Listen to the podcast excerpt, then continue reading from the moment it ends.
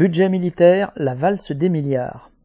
Alors que le gouvernement avait déjà fait voter une loi de programmation militaire pour les années 2024-2030 qualifiée d'historique, un budget de 413 milliards en augmentation de plus de 30%, les sénateurs ont décidé de ne pas jouer les avares avec les marchands d'armes et d'y rajouter quelques milliards.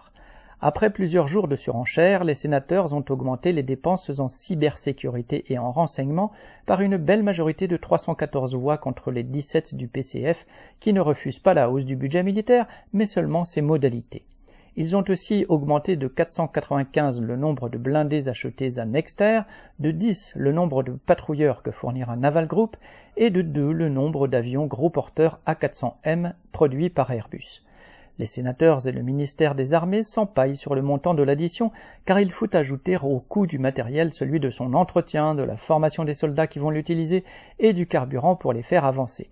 N'en jetez plus. Mais si, le Sénat a aussi voté l'objectif de porter la part du budget des armées à 2% du PIB dès 2025 en expliquant que la guerre est aux portes de l'Europe.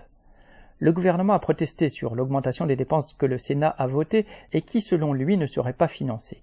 Il aurait aussi, paraît-il, préféré que la part de 2% du PIB pour l'armée ne s'applique qu'à partir de 2028.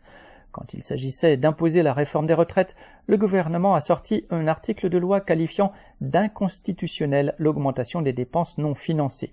Là, il va négocier avec les députés et les sénateurs pour faire mine de réduire la facture. Même si l'addition sera finalement quelque peu revue à la baisse, on peut être sûr que les marchands de canons seront bien servis et qu'ils feront payer l'addition à la population d'une manière ou d'une autre. Serge Benham